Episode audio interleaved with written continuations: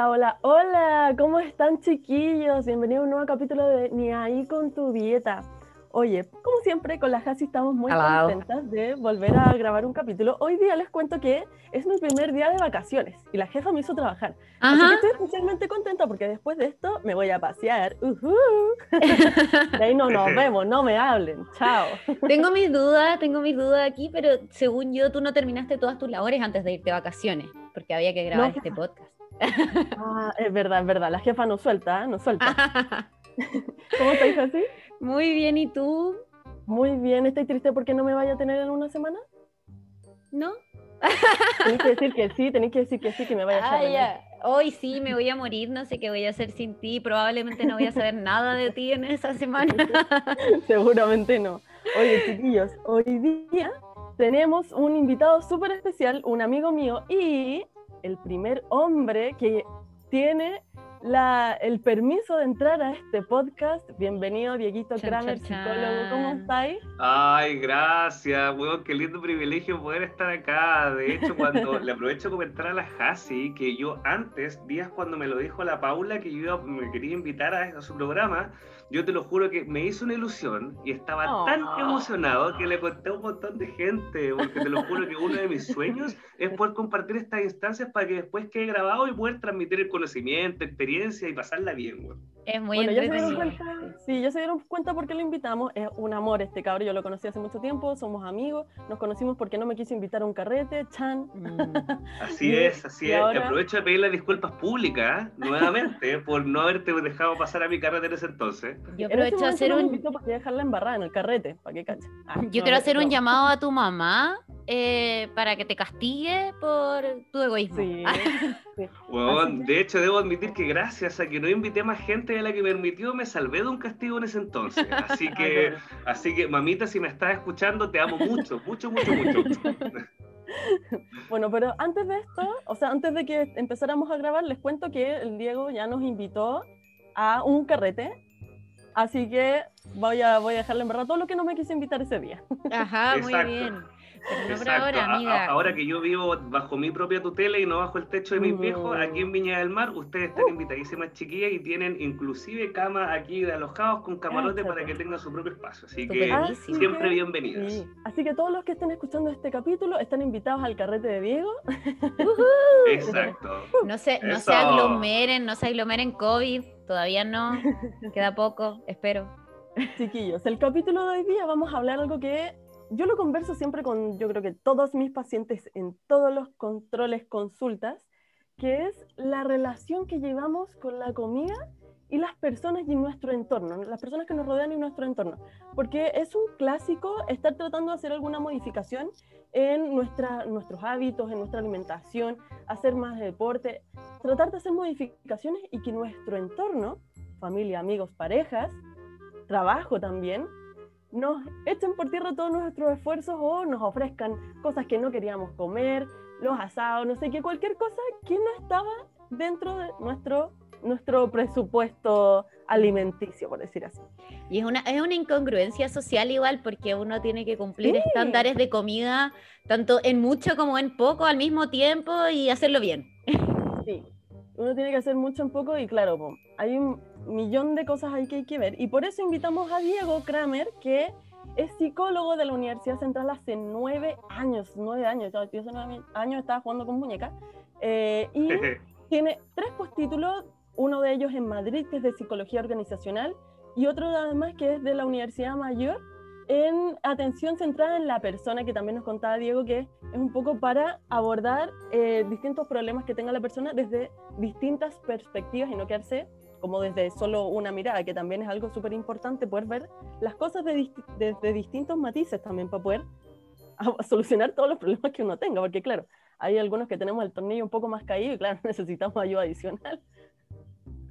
Y, y no tan solamente las personas que son profesionales, sino que absolutamente todos. Inclusive hoy Sí. en día en mi experiencia como terapeuta y además como paciente, porque también hago, o sea, también me veo profesionalmente, yo creo que esa, esa dupla que ocurre dentro de uno mejora la salud mental de una manera pero impresionante. Y por un tema de calidad de vida, yo le recomendaría a todo el mundo que se pudiese ir a ver sus puntos ciegos. A un psicoterapeuta porque vaya que ayuda, sobre todo para la relación directa con nuestro entorno inmediato, como, como dijiste tú, trabajo, pareja, amigos, familia, y así, eso me sigue. Claro, y aparte que uno va, a medida que va aprendiendo más sobre psicología y cómo llevar las cosas, uno se va dando cuenta cuántas veces las habrá embarrado. Por ejemplo, eh, como entrando ya más en materia, eh, todo esto de las relaciones con la comida y las personas, al principio uno lo, lo siente como una, una, situación habitual, o muchas situaciones las siente habituales, pero en realidad puede que no tanto. Por ejemplo, si nos vamos a las relaciones con los papás. La Hasi ahí también, que como es, es Nutri y atiende muchos niños chiquititos, siempre yo creo que tú, Hasi, tú lo has visto más, esto de estar como, de cómo se relaciona, o cómo deberían los papás, eh, no sé, mostrar la comida a los, a los niños, ¿Sabéis qué pasa? ¿Sabéis qué pasa harto? Como ahora últimamente que en general los papás que se asesoran sobre la alimentación de sus hijos dicen, es que yo en verdad quiero que mi hijo tenga una buena relación con la comida, pero todo el mundo me dice que soy cuática. Y de repente tengo, no sé, po, bebés de ocho meses que la vecina dice que la mamá es cuática porque no le da chocolate y es como, es que no puede comer chocolate a esa edad, como que biológicamente todavía no puede. No es que la mamá sea acuática. O no sé, o también como con las alergias. No, es que tu hijo no es alérgico, lo estáis sobreprotegiendo. Entonces está como todo eso y obviamente los papás también después dicen, pucha, cuando se coma el chocolate va a ser un premio. Y ahí es cuando esas relaciones con la comida se empiezan como a forjar. De hecho, se sabe hoy día que eh, la relación con la comida se forma en los primeros mil días de vida, o sea, desde la gestación hasta los dos años de edad. Cáchate. Oye, buen dato, yo no, yo no tenía idea sobre ese dato rosa. Y yo también me veo con nutricionista hace varios años y yo, que uno nunca deja de aprender. Qué bueno. Y eh, lo mismo que pelábamos un poco con, antes de empezar a grabar con el Diego, que claro, pues antes se usaba mucho, yo creo que todavía se usa, esto de el premio si es que te portáis bien. O sea, si te portáis bien, nos vamos al McDonald's. Claro. El clásico, ¿no? A mí, Exacto. y, no, tan, solo el McDonald's, sino que también probablemente si uno se porta bien o se saca buenas notas, uno después de eso se gana un chocolate o una salida o lo que se conoce como el refuerzo positivo, así como claro, para seguir y ciertas conductas. Eso hace que sea como complicado después el manejo, porque ¿qué es portarse bien para un niño de tres años? Portarme bien es lavarme los dientes, ¿o no? Como entonces, cada vez que me lavo los dientes, me puedo comer un chocolate. Es que justamente, Hasi, con lo que tú estás diciendo, era un punto al cual yo me gustaría tocar respecto a lo que tiene que ver en cómo los padres se relacionan con sus hijos y en consecuencia también con la comida, porque la pregunta que yo creo que uno tiene que hacerse es qué es lo que hay detrás de cada uno de esos padres al momento de querer instalar ciertos hábitos en los hijos. Por ejemplo, con el, con el caso que mencionaste tú, de esa mamá que quiere, obviamente, a través de sus buenas intenciones, poder armar buenos hábitos en su hijo, pero ella sí, obviamente se considera acuática, porque le han dicho acuática o porque sí misma se acuática. Entonces, claramente, si nosotros queremos como establecer una parentalidad responsable, tenemos que tratarnos nuestros puntos ciegos del acuática para poder obviamente transmitirle aquellos buenos hábitos de manera saludable, porque si hay algo que yo he aprendido en mi experiencia como paciente sobre todo, más que como psicólogo, es que un buen índice de salud mental sobre todo es tu capacidad de flexibilizar,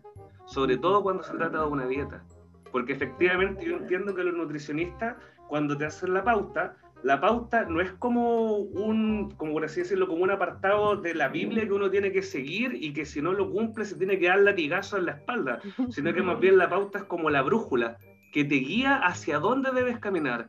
Y uno si tiene la capacidad de flexibilizar con eso, en dependiendo de la situación, el contexto, y sobre todo si hablamos de niños, que estamos justamente en una etapa del desarrollo donde es más probable mandarse cagadas que portarse bien, porque estáis conociendo el mundo. Eso porque no me conocí. La capacidad de flexibilizar, podéis llevar de manera saludable eso. Entonces no caí en castigos, no caí en premios, sino que te das cuenta que la comida es parte de tu vida, dentro de un montón de otras cosas más.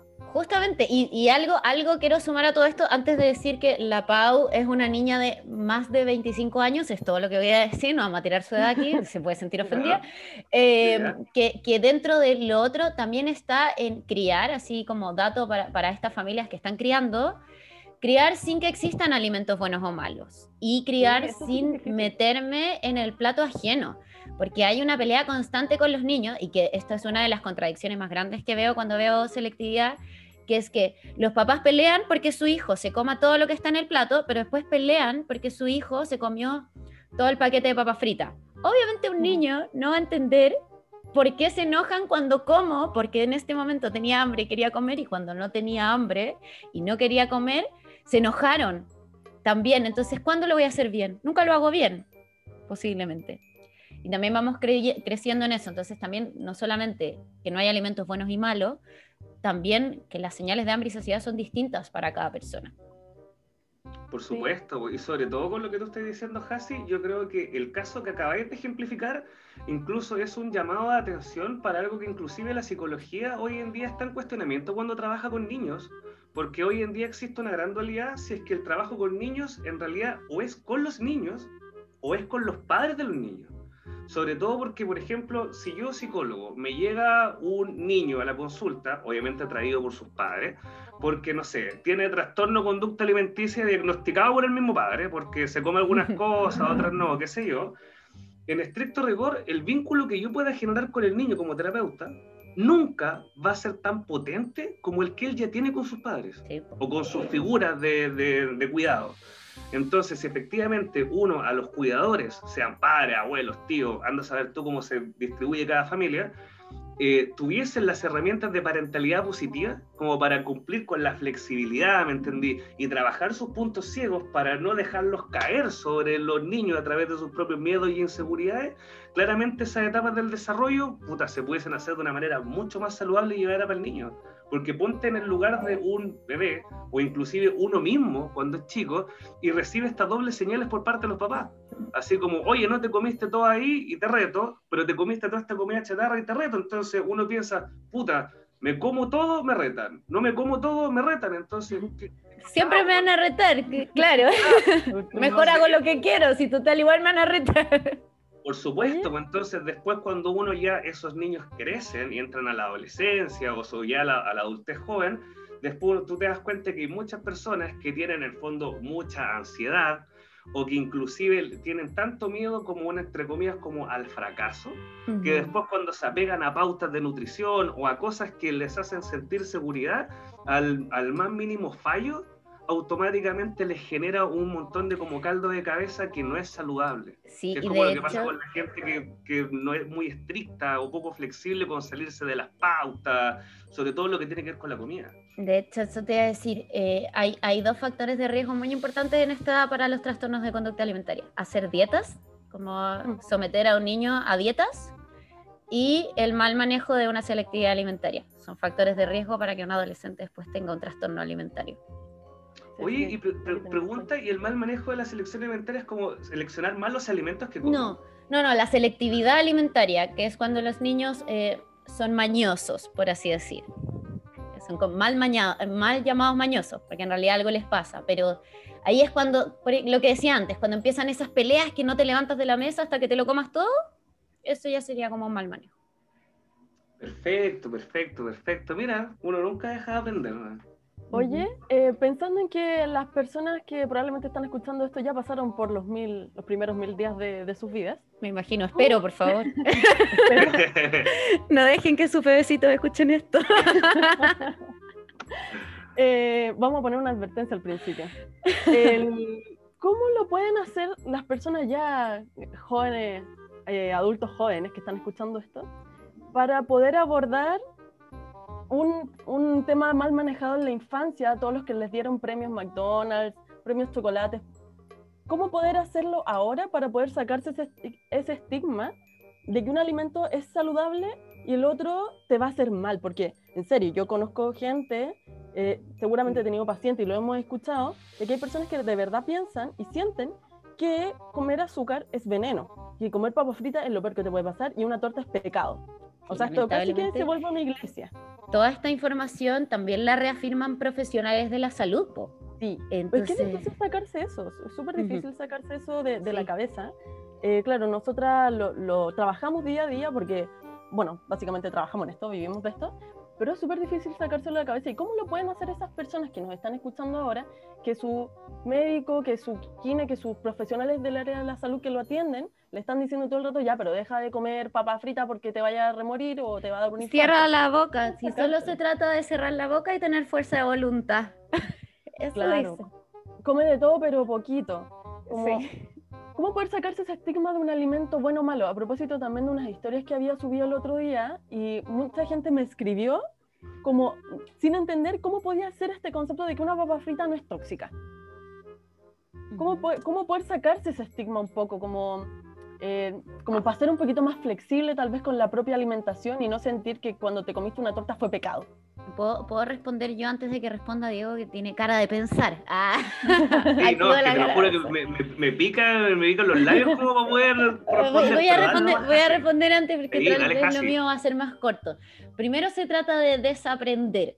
Y el otro día estaba em, hablando con, con una persona y decíamos que para aprender algo, lo más importante es repetir como, o sea, en el fondo memorizar, repetir, repetir, repetir, repetir.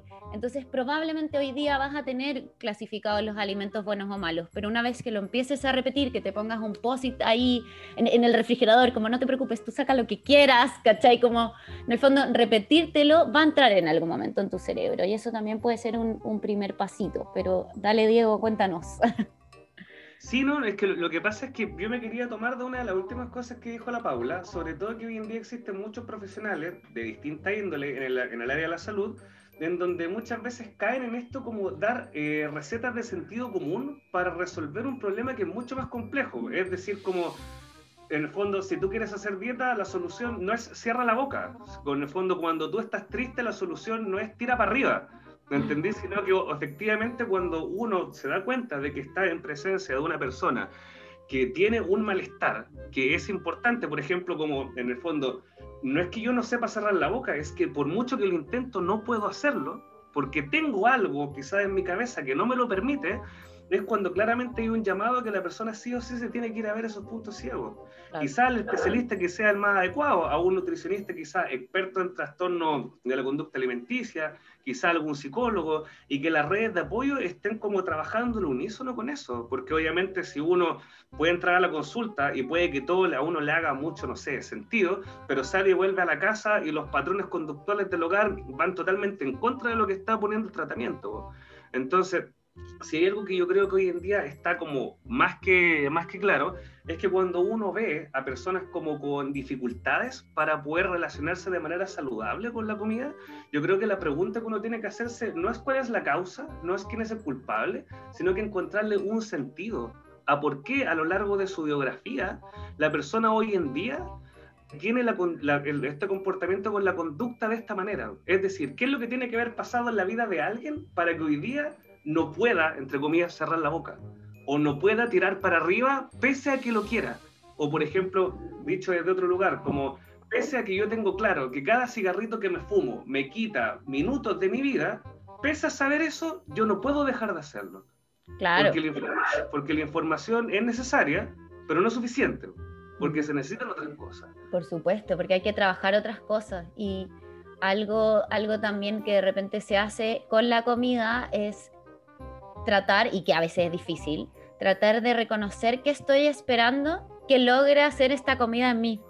Y yo creo que yo cuando he hecho ese ejercicio muy pocas veces respondo nutrirme, sino que otras veces eh, pienso quiero quitarme, y, no es que yo siempre coma emocional, pero si tengo mucha hambre y me duele la guata que tengo hambre, no es que me quiera nutrir, es que quiero que se me quite el hambre, como no, no, lo, no lo llevo hacia allá, pero otras veces he dicho, quiero que mi plato se vea hermoso porque mi día hoy día no ha sido tan hermoso.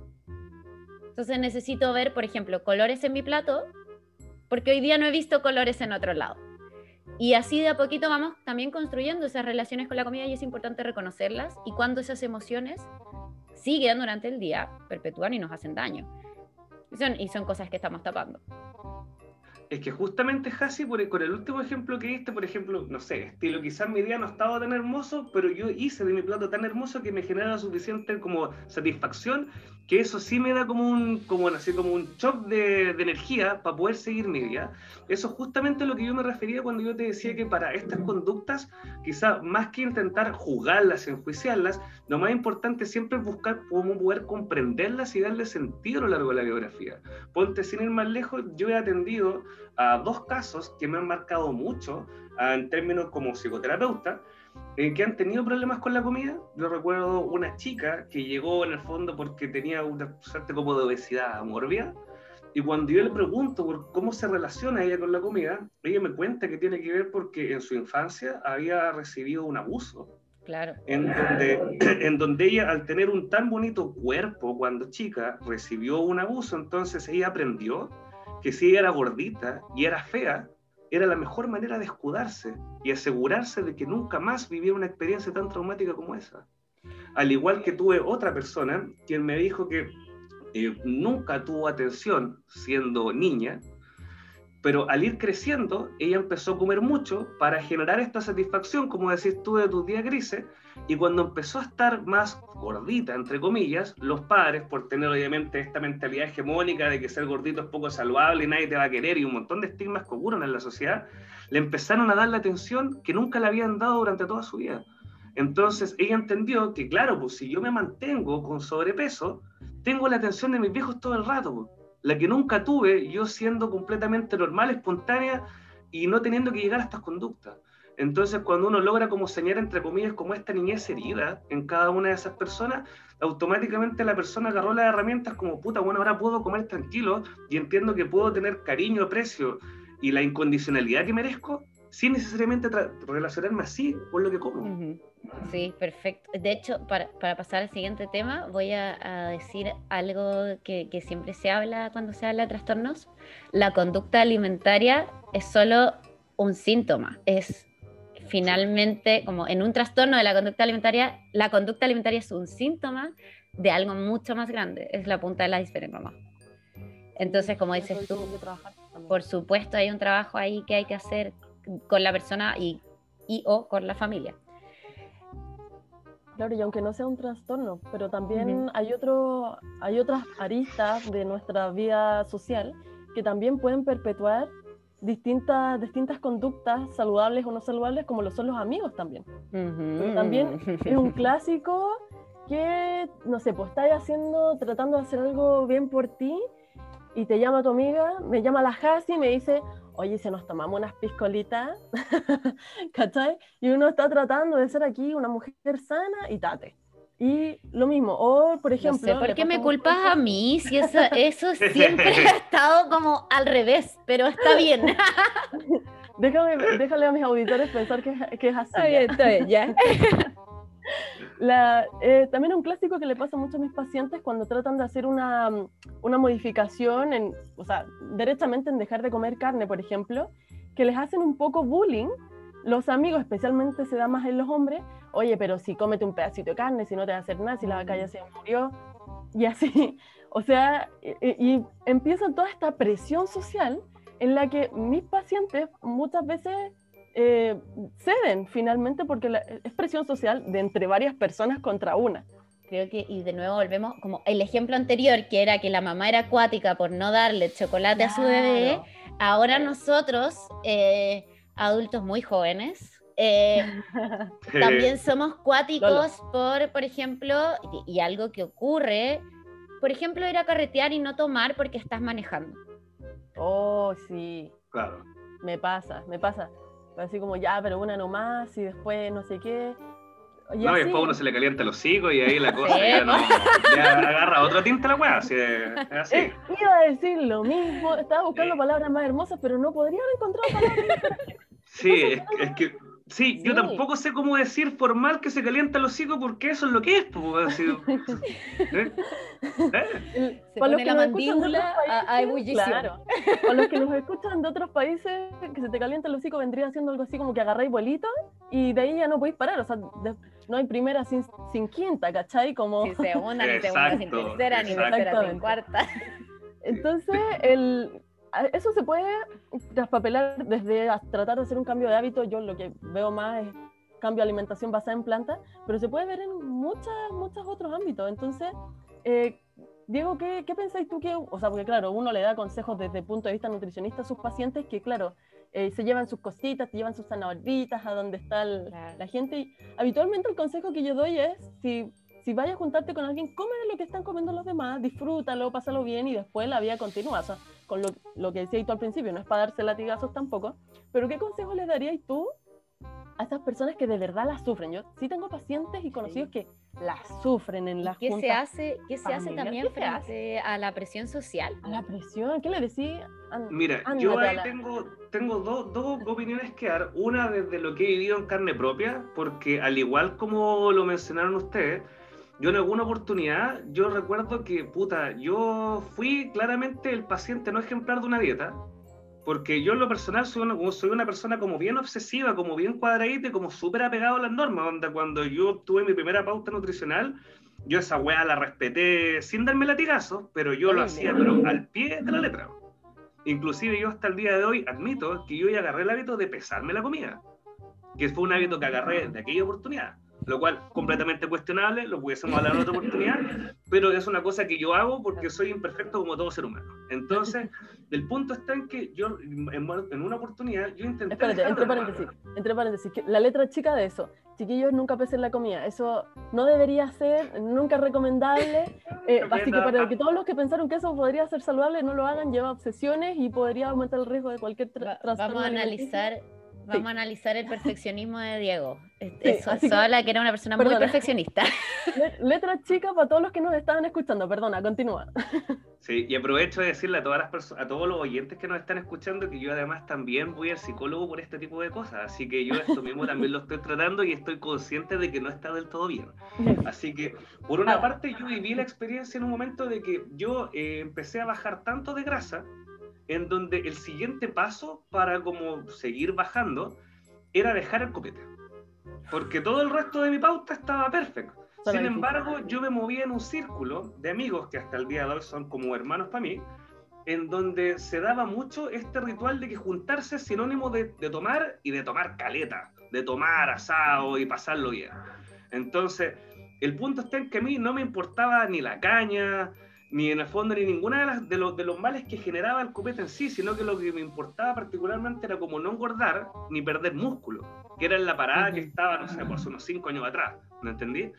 Entonces, eh, yo sé que particularmente yo quería dejarlo, pero el entorno me comía vivo, porque yo iba al carrete sin ganas, lo, no sé, lo transmitía, y aún así terminaba tomando porque era como, oye, weón, pero cómo no te voy a tomar una piscola, weón, pero cómo no te voy a comer un asadito si compramos la carnecita, qué sé yo.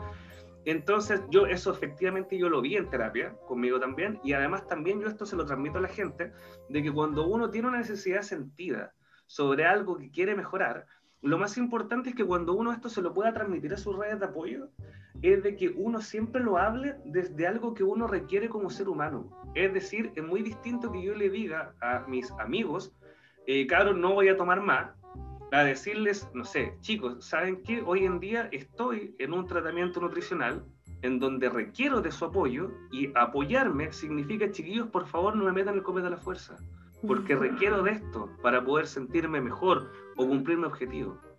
Entonces, cuando uno efectivamente transmite una necesidad desde la necesidad y no desde la punta del iceberg, que en el fondo la punta del iceberg sería no tomo, sino que lo de fondo es por qué efectivamente lo estoy tomando esto, no le permites al otro que no te vea nada más que como un ser humano que requiere algo. Lo mismo con las parejas, es decir, es distinto si yo le digo a mi pareja como ¿por qué me mentiste? a decirle, ¿sabes qué? Independiente de que esa mentira quizá no es algo grave, a mí me duele la mentira y mm. requiero que no lo vuelvas a hacer. Claro. ¿Entendí? Entonces... Posicionar entonces... Dale, dale, dale. Ah, ya, yo por suerte siento que tengo buenas amigas y que cuando yo les pueda decir eso, eh, me van a entender. Em, pero lo primero que pensé cuando dijiste eso fue seguramente que alguna persona que nos está escuchando ahora diría esto. Ya, pero si le digo eso a mis amigos me van a tratar de exagerado, cuático, no le pongáis color, ya pero si un copete, ya si estáis bien, ya pero si la guata te queda, no sé. Se me ocurren un millón de cosas que podrían haber dicho el grupo de, adultos jóvenes sobre X edad, ya que no, tal vez uno no está acostumbrado tampoco a escuchar esas cosas y tienen el estigma de eh, que voy al psicólogo, o sea, no, no, quiero ir al psicólogo porque no estoy loco, ¿cachai? O sea, ese, ese grupo también podría tirar algún comentario similar a ese y no es tan fácil llegar ahí. Entonces al final la persona llega al punto de alejarse de su círculo social cercano, dejar de ir a las tres juntas semanales, sino que vaya una nomás. Bueno, ahora pandemia, nadie debería salir, chiquillos no salgan, quédense en la casita. Em, pero en el fondo sí nos han llegado pacientes que han dicho, ¿sabes qué? No quiero ir a la junta con mis amigos porque me pongo a tomar o al final termino cayendo y como papa frita, ¿cachai? Eh, y en el fondo, aparte de decirle a todas esas personas que chiquillos júntense, o sea, la, la vida social es importantísima para la, para la salud mental, y tampoco lo que decías tú, pues no es pegarse con latigazo eh, si es que uno se sale de la dieta, o sea, estoy con muchas comillas eso.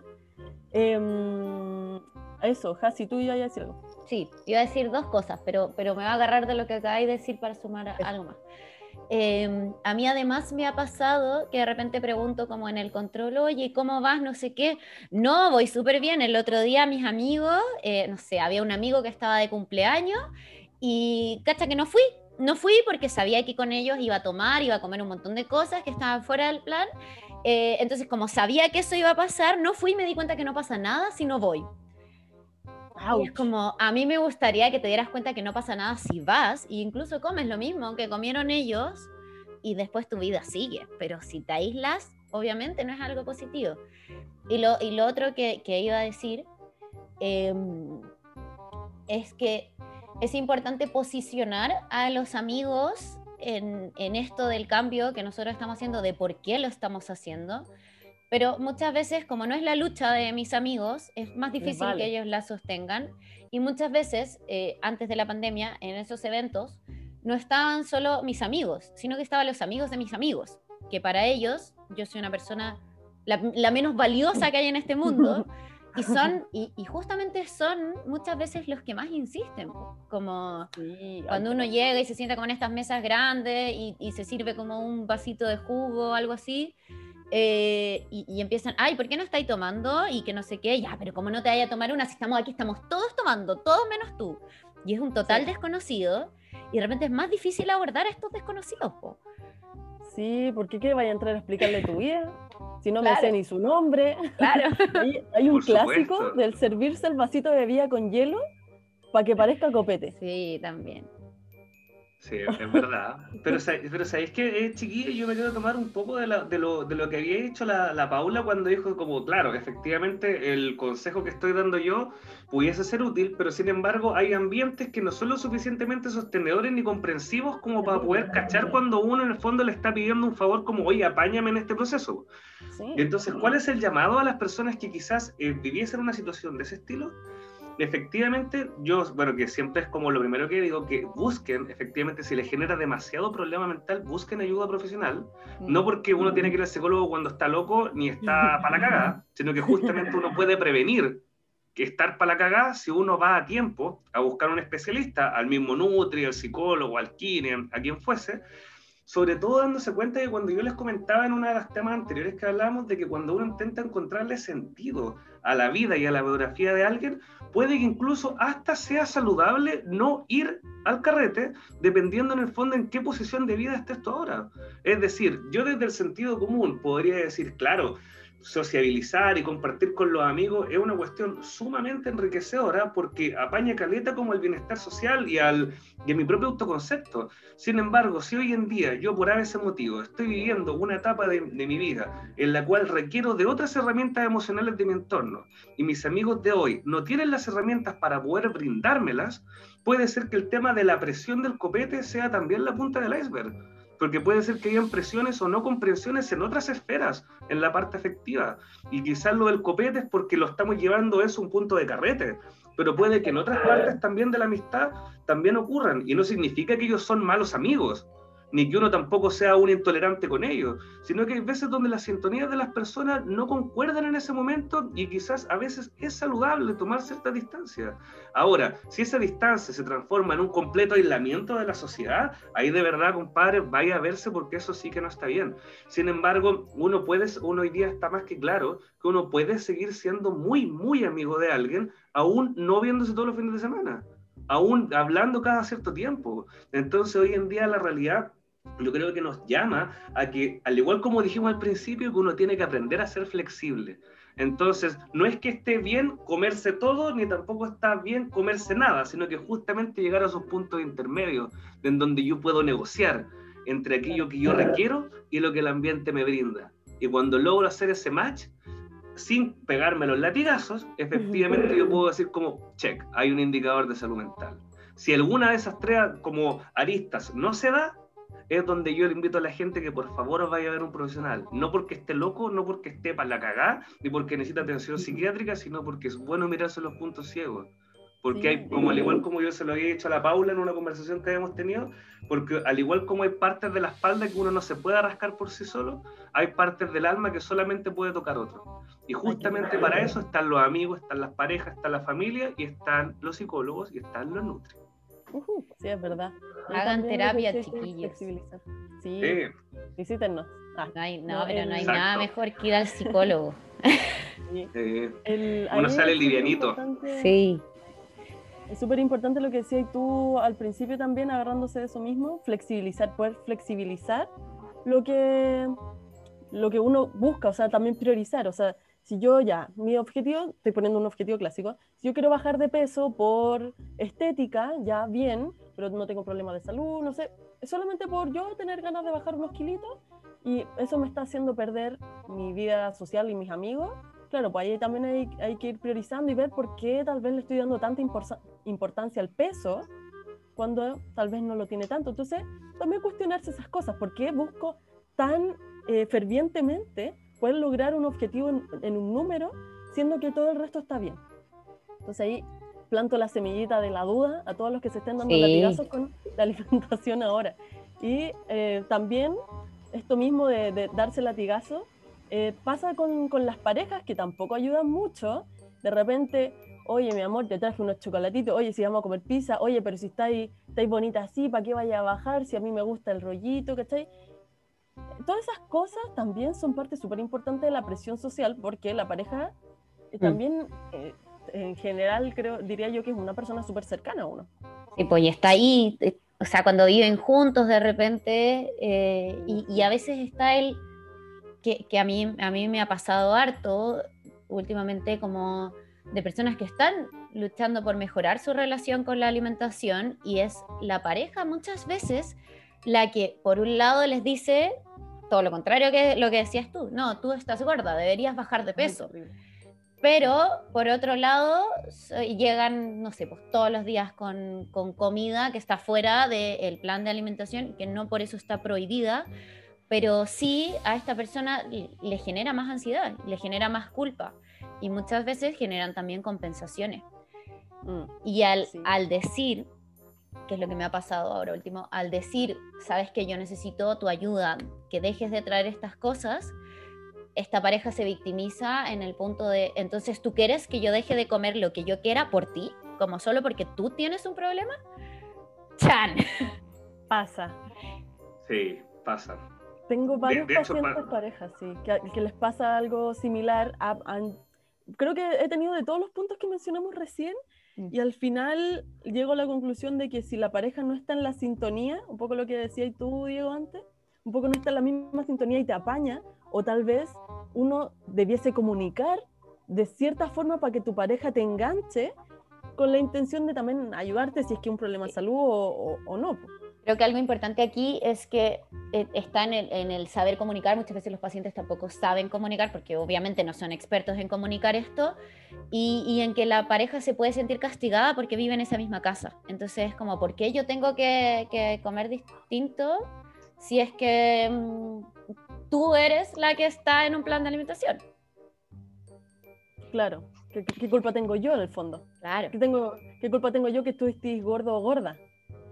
Horrible. O, o, inclusive, o, inclusive, mirado desde otro lado, que hay, hay gente que, de hecho yo veo a un caso que es completamente el ejemplo idéntico, pero opuesto al que dice la Paula. Es decir, por ejemplo, una persona la cual su pareja la está apoyando un montón y cambió su hábito alimenticio, pero es la persona, entre comillas, no sé, la gordita que está haciendo la, la dieta, quien siente la culpa porque dice como, pero ¿por qué lo estás cambiando tú si en verdad soy yo nomás la que debería estar haciendo esto? Así como, Juan, tú no cambias tu vida, tú sigues normal.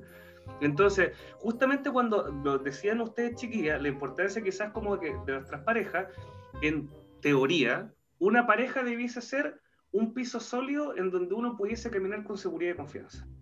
Lo cual en estricto rigor en ningún caso es así porque efectivamente somos seres humanos imperfectos y al ser imperfectos una vida tiene tantas aristas que yo puedo ser quizás el mejor apañador en la comida, pero quizás podamos tener problemas, no sé, o en la crianza, o en la cama, o de convivencia, o de un montón de cosas.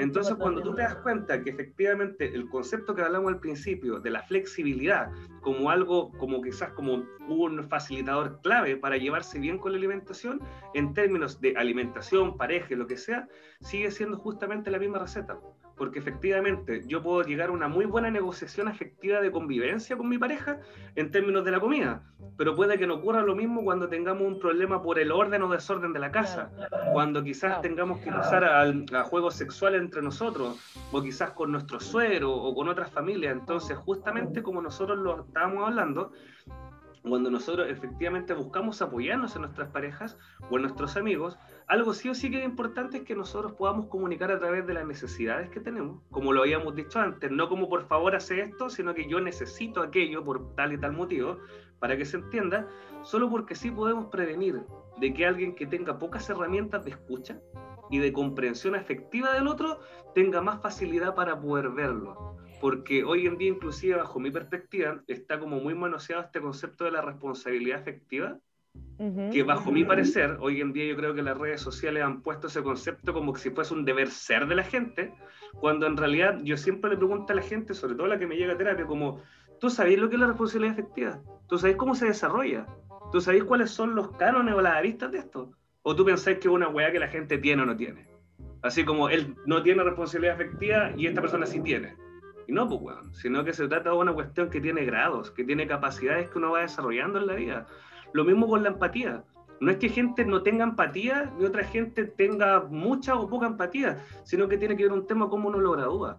Porque quizás para mí es muy fácil empatizar con alguien o ser responsable con alguien que ha vivido lo mismo que yo. Pero, por ejemplo, no sé, eh, ponte a empatizar con la persona que sale en las noticias por haber robado de cuchilla a alguien. Quizás tienes la capacidad de ponerte en el lugar de que haya pasado en la vida de ese alguien para que haya terminado haciendo lo que hizo.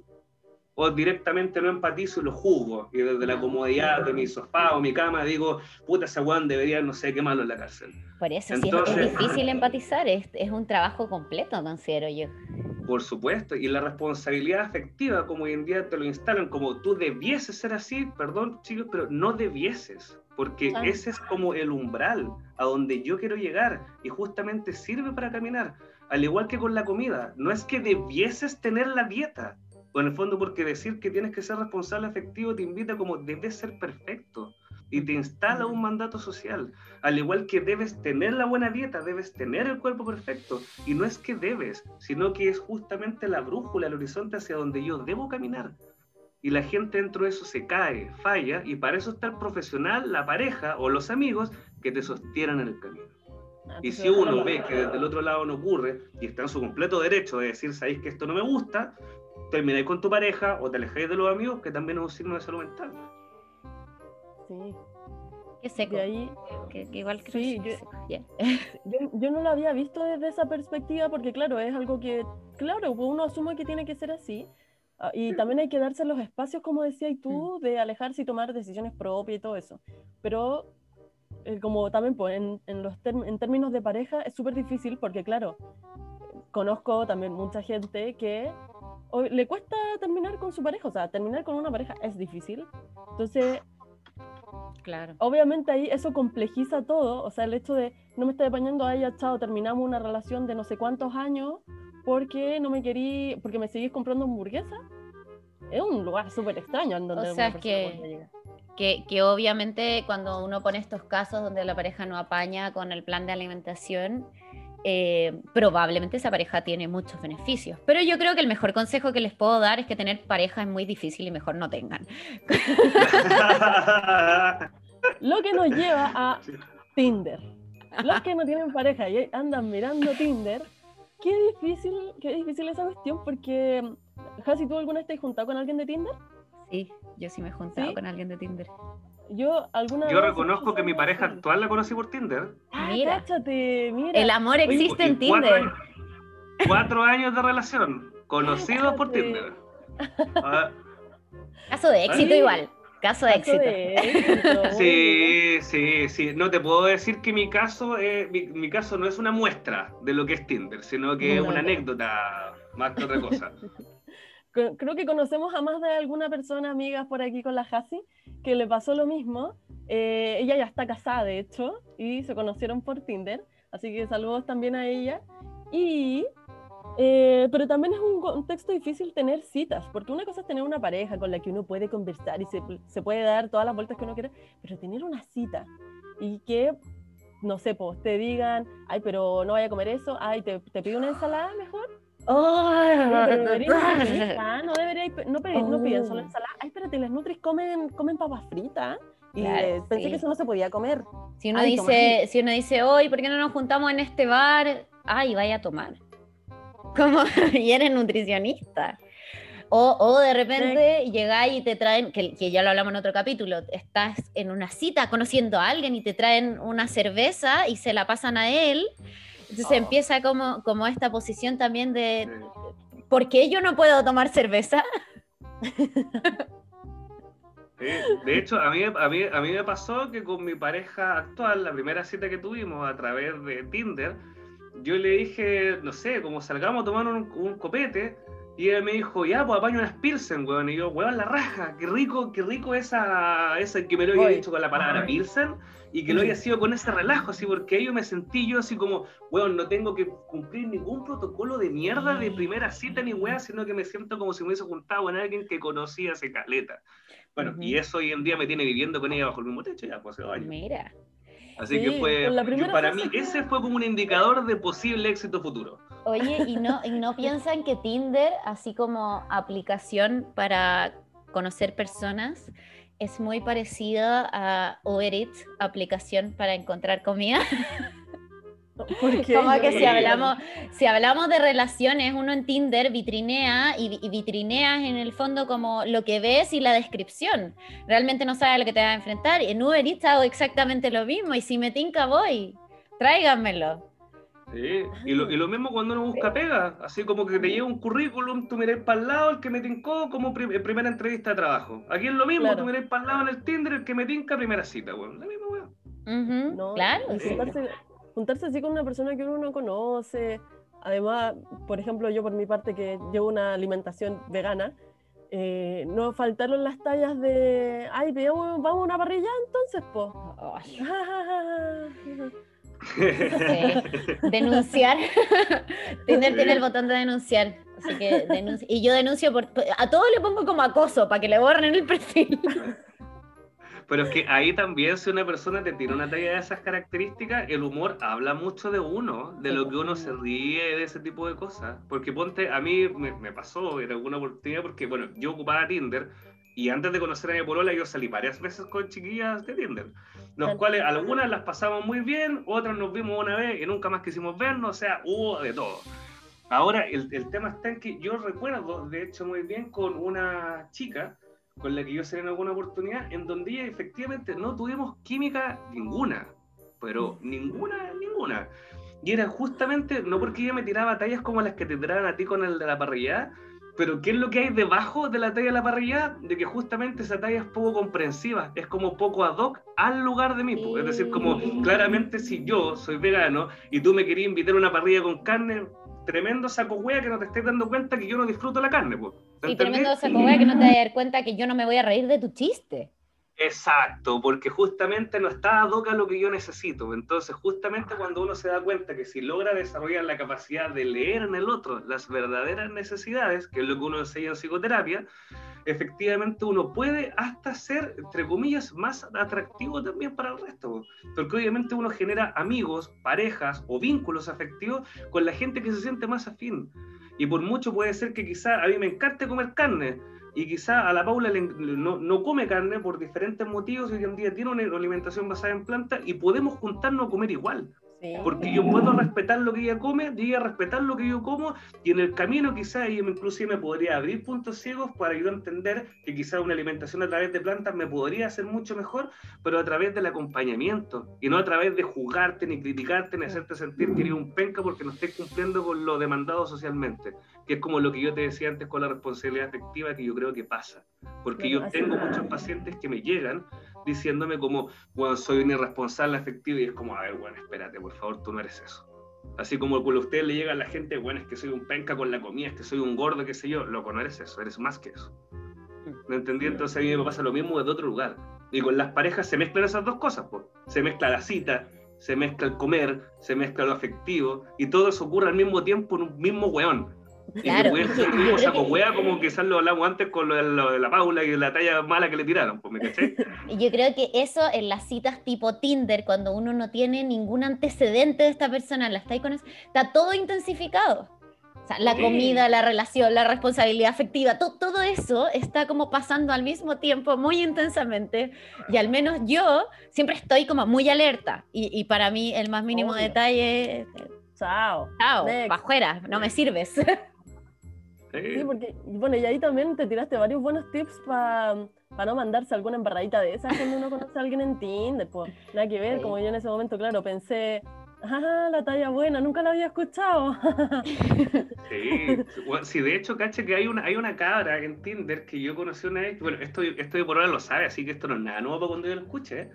que hay una cabra que yo recuerdo que nos hicimos match y ya la cabra la encontré muy atractiva, así, muy, la encontré inclusive, dicho incluso con, con palabras poco dadas al 2021, la encontré rica, así rica, la encontré y decía, oye, la buena rica, bueno. Y nos pusimos a hablar y me di cuenta que lo único bonito que tenía esa mina era el físico, weón. Porque oh. todo el resto de las cosas que me dijo eran, pero weá, estilo, incluso en un momento yo le comenté que yo hacía CrossFit, y me dijo, pero tú eres un CrossFit de cartón. La primera weá que me dijo, la me lo dijo al tiro. Y yo le dije como, ¿y por qué? Y me dijo, porque no veo que te saquís fotos de tu cuerpo mostrándolo en redes sociales. Y un verdadero crossfitter eh, tiene su Instagram lleno de su cuerpo y de levantando pesas. Y yo como... Ahí está en eso. Oh ya... No conectaron, pues tal vez ella... no, no, claro, así como ya, ya listo, ya incluso igual sigo conversando, así porque yo de verdad la encontraba atractiva. Le a dar una, dos, tres, diez oportunidades.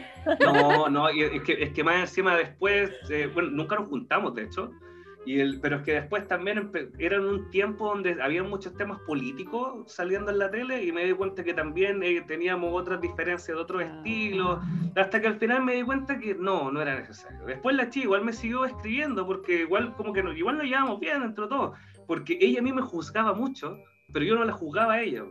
Porque en vez de caer en el enganche de agarrarnos a pelear, para mí es como, ¿para qué? Sería una buena Tinder. Así igual se cultivan relaciones tóxicas. Sí. exactamente. Así parte todo, así parte todo. Y también otro tip para los que estén buscando cita en Tinder u otras aplicaciones o van a tener citas, como no criticar a otra persona por lo que come, por lo que no come, por lo que dice o por lo que no dice, especialmente si no conocís a la persona. Y bueno, yo creo que siempre criticar a otra persona, desde solo el criticar y no construir, especialmente una persona que no conocí, em, siempre es una mala idea. Siempre es una mala idea. Como eso no, no, va. Aunque sea ahí papá, amigo, pareja, cita, dentro de ninguna posición social, aunque sea terapeuta de la persona, aunque sea nutricionista o psicólogo o kinesiólogo de esta persona, no tienes el derecho de criticar y juzgar lo que hace o deja de hacer. Y como tip también para quienes se han sentido criticados, es bueno decirlo. Como es bueno, si sabéis que cuando tú me dijiste esto, yo me sentí criticada y me dolió, entonces como que, ah, lo digo porque como profesional igual, de repente nos pasa que nos dicen, no, es que dejé de ir con mi anterior nutricionista porque me criticaba. Y, le dijiste que eso te molestaba, tal vez ella no se daba cuenta. Le dijiste que eso te molestaba, no, simplemente me fui. Hay que decirlo igual. Sí, por supuesto. De hecho, a raíz de eso mismo, yo aprovecho de dar un comentario muy desde la psicología con esto, que tiene que ver con que uno siempre, o sea, ¿qué es lo que hay detrás de toda crítica, enjuiciamiento o etiqueta? Es que por lo general cuando la gente siempre critica o mete en categorías como deshumanizantes, a todo aquello que escapa de, nuestro, como de nuestra esfera del conocimiento. Es decir, todo lo que yo no entiendo, por lo general lo juzgo, lo critico. Y no solo pasa con la comida, incluso no sé si recuerdan cuando yo le hablé anteriormente como de la empatía, y efectivamente ustedes si tienen que ver el caso de la tele, no sé, de un homicida, de un violador, quizás uno como no lo entiende, lo juzga, lo critica y pide, no sé, pena, etcétera, etcétera sin embargo, cuando uno tiene que estar desde el otro sitio, en donde le obligan a comprender o a explicar, es justamente lo que hoy en día se les llama a las personas para que tengan relaciones más saludables. Porque mm. por algo las personas critican o juzgan aquello que juzgan, porque traen sus propios puntos ciegos. Entonces, como uno nunca deja de tener puntos ciegos, la mejor manera en la cual uno puede ser más comprensivo y menos enjuiciador es justamente llegando a terapia porque ahí tú te puedes dar cuenta de la cantidad de cosas las cuales uno de verdad es intolerante, porque uno se puede encontrar muy tolerante, pero hay muchas otras cosas que quizá yo no tolero. Por ejemplo, yo no tolero que una mina que conozco por Tinder me diga que soy un trospitas de cartón porque no me saco fotos de mi cuerpo. ¿Me cachai? Y no significa que la terapia me va a hacer tolerar eso, pero quizás va a hacer que comprenda que quizás es ella la que tiene los puntos ciegos, y al comprender que es ella la del problema y no yo, me da herramientas suficientes para no enganchar y pelear y decir, chao. ¿Me entendí? Entonces, porque el comprender no significa justificar, sino que significa darle sentido a aquello. Y eso yo lo vivo mucho porque yo cuando te comentaba que yo tengo nueve años de experiencia trabajando, yo, yo creo que lo que más me ha marcado es de que yo trabajo hace, sí, hace nueve años en la reinserción social. Entonces a mí me llega gente de gendarmería que está saliendo de la cárcel para volver a reinsertarse en la sociedad. Entonces a mí me ha tocado atender homicidas, gente que iba por robo, por tráfico, inclusive por delitos sexuales. Y cuando yo estoy atendiendo a una persona con esos antecedentes penales, en mi, en mi calidad de terapeuta no me queda otra que efectivamente conectarme con el niño herido que habita adentro de todo victimario. Entonces tú cuando te ponías a pensar qué es lo que tiene que pasar en la vida de un ser humano para que se deshumanice de esa manera y termine matando, violando, abusando, lo que sea, tú te das cuenta, así como, concha tu madre, de verdad, esto tiene una razón de ser, pues, weón. No es que el weón sea un perverso que está cagado a la cabeza, sino que hay una historia detrás. Que efectivamente si nos hubiese prevenido, hoy en día no estaríamos pensando esto. Entonces tú te das cuenta de, como te dije, efectivamente, adentro de todo victimario también habita una víctima, que si se hubiese agarrado en su momento, efectivamente esto hubiese sido muy distinto a la historia que estaríamos contando. Y yo creo que eso, a mí en lo personal, me ha permitido como expandir mis horizontes de empatía porque he tenido que empatizar con aquello que antes yo habría juzgado, con aquello antes que yo incluso habría castigado. ¿Me entendí? Entonces, cuando tú te, te, logras dar cuenta de esto, caché que al final la realidad no es única, sino que son construcciones de la realidad y mientras más aristas conozcas, menos puntos ciegos terminas teniendo. Pero para eso tenéis que ir a terapia. O tenéis que verte con un profesional, tenéis que atenderte con una nutri. Y no seguir la receta de la luna, ni comer pura lechuguita, ni eliminar el pan, ni esas weas que salen en internet sino que la vida no se, no, se, no se resuelve con recetas de sentido común, sino con profesionales que te hacen un plan hecho a tu medida, como lo hacen ustedes la Nutri. Sí, pues. Súper importante eso que dijiste, que, que, ya lo había dicho antes, la vida no se resuelve con recetas de sentido común, porque en, en redes sociales, y me voy a meter en un tete, hay una, hay una persona eh, que suele criticar a los nutricionistas y lo que comen las personas y tiene un Instagram donde sube fotos de lo que están comiendo las personas y dice, por eso están guatones, por eso no sé qué, si se trata de seguir la dieta que ella hace. Ella así como sigue una alimentación específica. Y sube como información y, y papers y es como, pero si solo se tratara de comer ciertos alimentos, pucha, sería súper fácil, como que no existirían enfermedades, no existiría la obesidad, los trastornos alimentarios, o sea, tendríamos todo resuelto. No existirían los Nutri. No existiría los Nutri, por supuesto. Pero, pero ni siquiera porque nosotros no existimos para que las personas tengan problemas con la comida, sino que en el fondo existimos porque las personas se deben relacionar con la comida para no morirse, básicamente. Y esa relación con la comida es complicada, po. Tiene como, tiene su camino, no es fácil, no es llegar y comer y ya, y, sacar y sacar del refrigerador lechuga con pollo. Porque hay muchas cosas, hay emociones que se desencadenan al comer. Eh, entonces, esta persona que hace que todos sigan su alimentación a través del odio, también es como una señal de alerta. Yo no digo que su alimentación sea buena o mala, digo que hacerlo a través de lo que educa a ella, por supuesto que no es el mejor camino, porque lo hace a través de reírse de otros, de juzgar a otros. También es súper difícil que las personas lleguen ahí porque en el fondo estamos tan metidos en esto de la cultura de la dieta que ya lo hemos conversado en un par de capítulos tal vez. Em, un, poquitito hemos hecho alguna alusión por ahí. Em, no es que hayamos hecho como tres capítulos ya de, de, ese tema. Eh, estamos tan metidos ahí, todos nosotros, que el hecho de que em, uno haga o deje de hacer tal o cual cosa, parece que todo el mundo te criticara, te criticara por eso. Mm. Incluso a nosotras mismas como nutricionistas, a mí sí me han llegado comentarios de, ya, pero eres nutricionista, ¿por qué comís tanto? Eso me ha mm. llegado más de una vez. Eh, o, pero eres nutricionista, ¿por qué estás comiendo papas fritas? Como amigo, me encantan las papas fritas. Y amo el chocolate. Como de verdad, ¿por qué todos llegamos a criticar, juzgar o pensar que la persona come tal o cual cosa porque se ve de tal o cual forma? Claro. Y, y, es entrar a juzgar. Entonces, Por eso, si, fuera tan fácil, Sí. Sería no, ideal. No, tiene nada que ver una cosa con la otra. El, entonces ahí, sí, si están juzgando a otra persona porque piensa o está comiendo tal o cual cosa, no lo hagan, ya sea amigo, padre, pareja, siempre apañen. Apañen porque uno no sabe tampoco la complejidad por la que esté pasando la otra persona, aunque sea amigos cercanos. Porque muchas veces también entre amigos o amigas no se cuentan tan a fondo, oye, ¿sabéis que me está pasando esto? O sea, es que tengo un problema, porque a veces las personas no, no entran a explicar esas cosas. Mm. Entonces, apañar y si se sienten, eh, no sé si atacados o juzgados por sus cercanos, tratar de usar las herramientas que nos, nos dio el Diego recién y tal vez, no sé si nos podéis dar algunos otros tips para, para todas esas personas que quieren hacer algún cambio y de verdad quieren eh, poder hacerlo en todo momento y mantenerlo, que también es súper difícil. Yo, creo, eh, Paula, que el mejor tips que se puede dar, sobre todo tomándome con lo que dijo la Hasi recién, de que si algo que está claro es que la vida no se resuelve con recetas de sentido común, cuando se hace un listado de tips, estamos cayendo en eso. Eh, es casi como una paradoja intuitiva que de repente le pasa a los profesionales. Pero lo que sí o sí yo le recomiendo a todas las personas es que por favor se acerquen a los profesionales que existen en cada área. Es decir, si tú de verdad quieres empezar una nueva forma de relacionarte con la comida, hay una persona que estudió cinco años, porque la, la historia, de, la historia de la humanidad ha requerido que hayan personas especialistas en esos temas.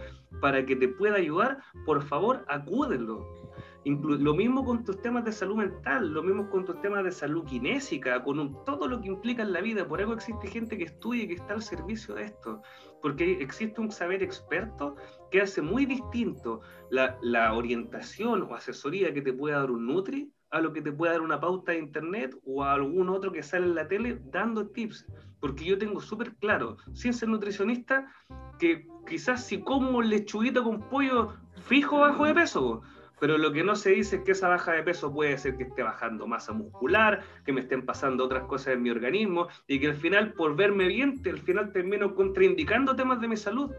Entonces, lo mismo que nosotros hablábamos antes, puede que efectivamente hay temas de mis relaciones afectivas que no sepa cómo solucionar, pero no sé, yo vi que mi mamá o mi papá hicieron esto, así que lo repito, o directamente pateo al tiro porque yo quizás soluciono las cosas a través del alejamiento de la gente en vez de ponernos a, dialogar respecto a nuestras necesidades. Entonces, como todos los casos son únicos y repetibles, y no hay ninguna persona que tenga las mismas necesidades que otra, para eso sí o sí, yo el único tips que le doy a toda la gente es que por favor se acerquen a los especialistas a cargo, porque no hay nada más enriquecedor que alguien que tiene más de cinco años de teoría y práctica en el cuerpo te pueda hacer algo hecho a la medida tuya. Porque no es lo mismo, yo me pongo quizás banalizándolo a su mayor expresión, no es lo mismo ir a comprarte la ropa, no sé, bueno, a una tienda con talla estándar, a cuando me imagino que si alguien se las hace con un diseñador que te la hace para ti.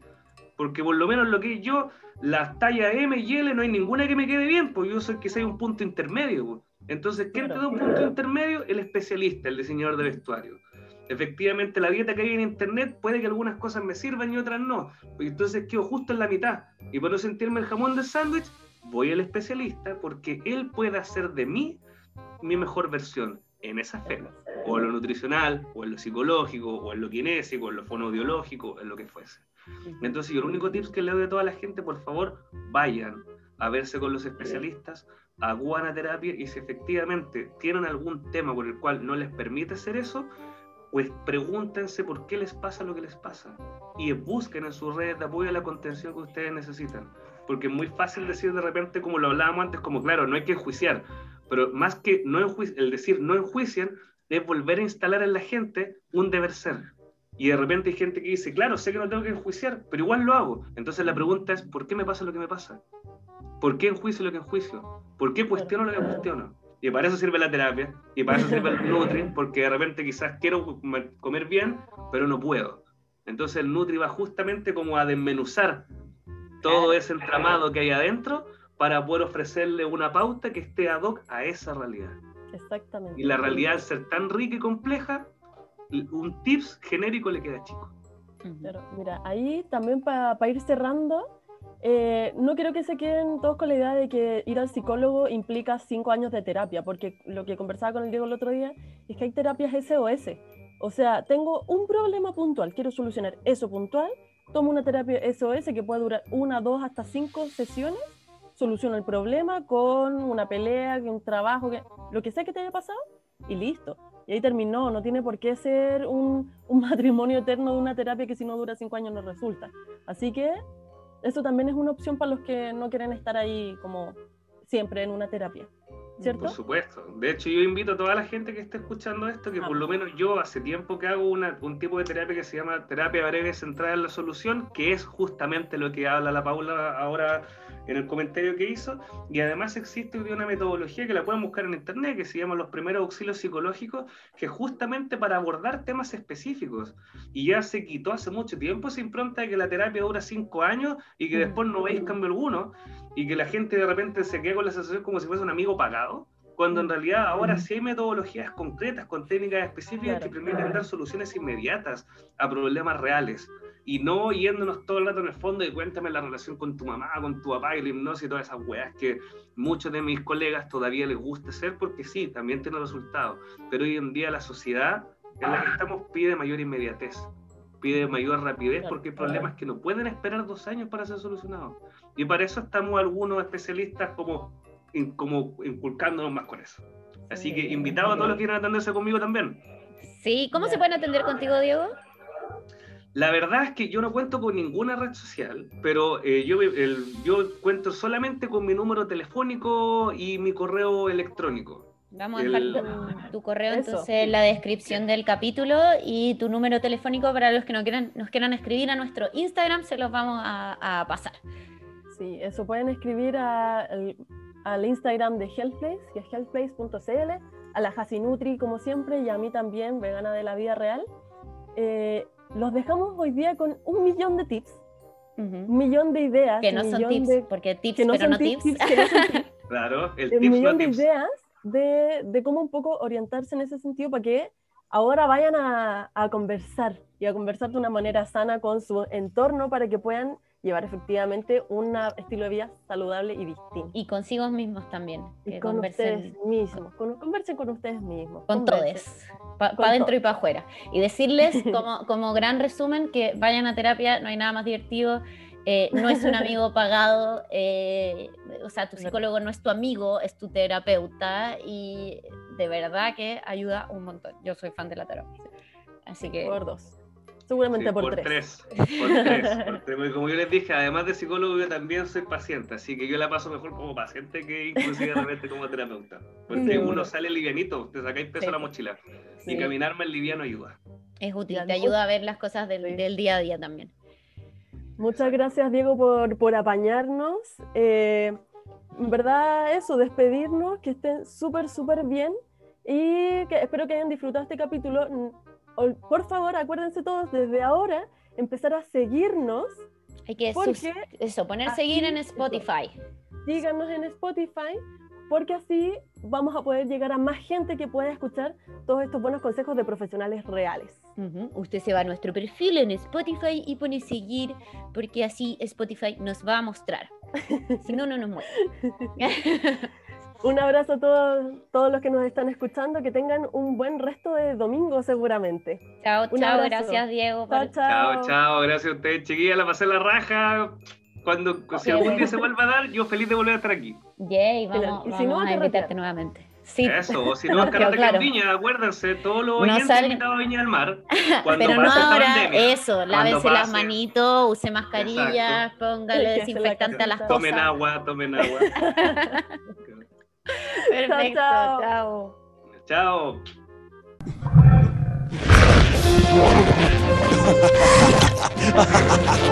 ¡Woohoo! ¿Fallaste? ¿Fallaste? Ajá, ajá, ajá. Ya no cenaste hoy. ¡Woo! No, cenaste hoy. No, no, no, no cenaste hoy. Turi. Estás a dieta.